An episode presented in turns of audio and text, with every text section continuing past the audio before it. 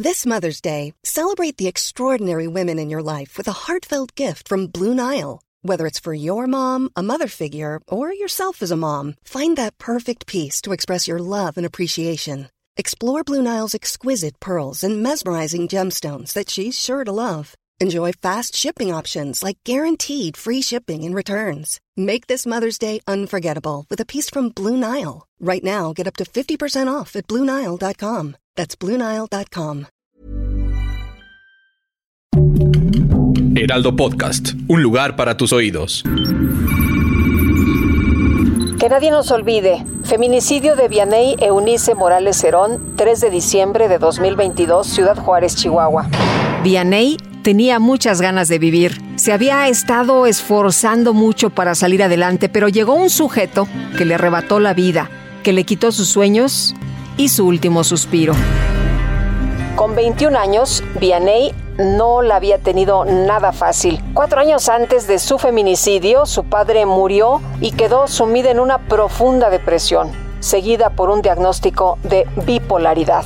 Tenía muchas ganas de vivir a pesar de todo. Era una joven alegre a quien le gustaba mucho bailar y que disfrutaba comer postres. La mayor de cinco hermanos, a quienes adoraba. Era muy inteligente, describe Alicia, su madre. Leía mucho y había empezado a estudiar la carrera de medicina.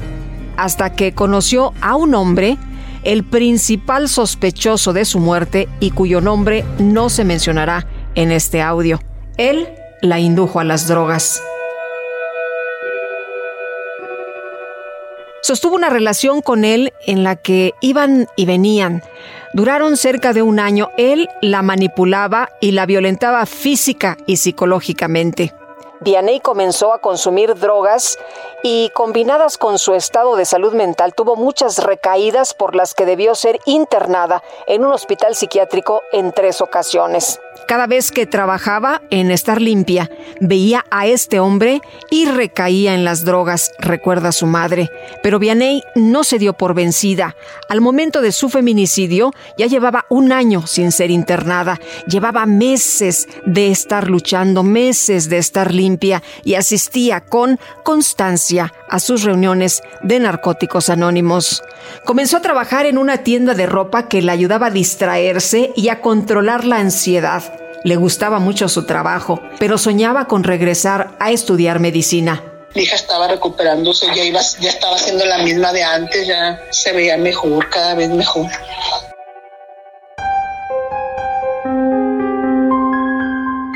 Días antes de su muerte, este hombre la volvió a buscar tras meses de no verla. Quería hablar con ella. Vianey no sabía qué hacer. Su madre, al enterarse, le prohibió verlo. El sábado 3 de diciembre, Vianey salió a trabajar a las 10 de la mañana. Aquel día doblaría turno para distraerse, pero pasado el mediodía, le pidió a su mamá que pasara por ella, pues se sentía desesperada. Comió en su casa y salió al patio a hablar por teléfono. Luego dijo que asistiría a una reunión de narcóticos anónimos para sentirse mejor y partió. Eran las 2.40 de la tarde, ya no se supo más de ella. La señora Alicia sabía que las reuniones de NA duraban dos horas y que durante ese periodo no se les permitía usar el celular, pero pasado ese tiempo volvía a tener noticias de su hija. Aquel sábado no sucedió así. Comenzaron a pasar los minutos y la joven de 21 años no contestaba las llamadas ni los mensajes. Tampoco había regresado a casa. Su familia comenzó a buscarla. Fueron a casa del sujeto sospechando que estaría con él, pero no se encontraba ahí. Se trasladaron a la fiscalía donde les dijeron que primero tenían que buscarla en hospitales o delegaciones por si estaba detenida.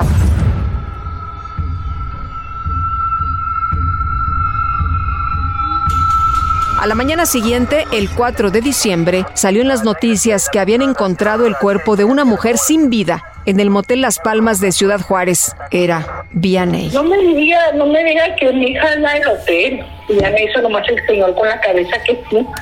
Y ya, pues ahí ya empezó el, pues, el sufrimiento. A Vianey de 21 años la encontraron en una habitación de dicho hotel en el jacuzzi boca abajo y desnuda. Primero las autoridades dijeron que había sido un suicidio, que Vianney se había tomado muchas pastillas junto con una botella de whisky. Pero ¿quién habría pagado más de 1.800 pesos por un cuarto para suicidarse desnuda? Es lo que cuestiona la señora Alicia. Yo no le creo eso porque mi hija tiene muchas ganas de vivir, muchas ganas de vivir para empezar. Una segunda autopsia reveló que efectivamente fue un feminicidio. Vianney murió estrangulada y de un golpe en la cabeza, alrededor de las 4 de la tarde. A partir de ese momento comenzó el martirio y la búsqueda de justicia por Vianney, que se ha visto limitada por las irregularidades del motel Las Palmas, quienes en un inicio dijeron que su establecimiento no tenía cámaras de seguridad, solo monitores. Sin embargo, tras la orden judicial dos días después, se confirmó que sí tenían cámaras, pero en las grabaciones no sale nada. La señora Alicia sospecha que los videos fueron editados. En aquel motel, sexos servidores suelen dar sus citas. Sin embargo, el lugar no solo ha sido testigo del asesinato de Vianney, también de otros crímenes como el feminicidio de dos jóvenes estudiantes en marzo de 2013. Y cuatro años atrás, en junio de 2009, seis personas fueron acribilladas dentro de las habitaciones. En ninguno de estos casos se ha investigado o detenido al personal del motel y este sigue operando con normalidad hasta la fecha. La señora Alicia sospecha que el motel está tapando el crimen y al feminicida. Exige que se investigue el lugar, a los dueños y sus relaciones. Al principal sospechoso se le hicieron estudios de ADN a medias, que no han sido suficientes para vincularlo al caso. Sin embargo, tiene investigaciones abiertas por violencia en contra de otras dos mujeres. Actualmente se desconoce su paradero. La fiscalía no tiene más avances del caso. Cuentan con el desbloqueo del celular de la joven para tener más respuestas, pero hasta la fecha no lo han logrado. Su familia mamá y hermanos no han dejado de manifestarse y organizar marchas. Han notado que mientras más ruido hagan, la fiscalía les hace más caso. De lo contrario, el feminicidio de Vianney queda en el olvido. Mientras tanto, siguen matando a 10 mujeres a diario en México y Ciudad Juárez sigue siendo el municipio con mayor número de feminicidios en el país. Si no me empiezo a mover yo, no empiezan ellos a abrir otra vez el caso.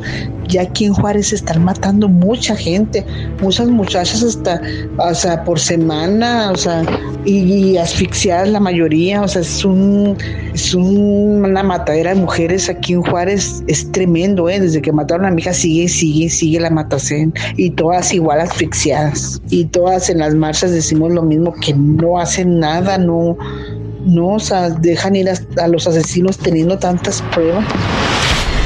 El de Vianey Eunice Morales Cerón fue un feminicidio que nadie nos olvide.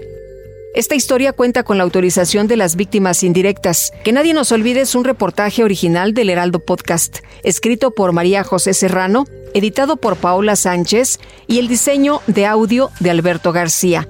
Yo soy Guadalupe Juárez. Conoce más casos de feminicidio a través de la plataforma de audio digital de tu preferencia por Heraldo Podcast. Síguenos en Twitter, Facebook y YouTube como El Heraldo de México y en Instagram y TikTok como El Heraldo Podcast.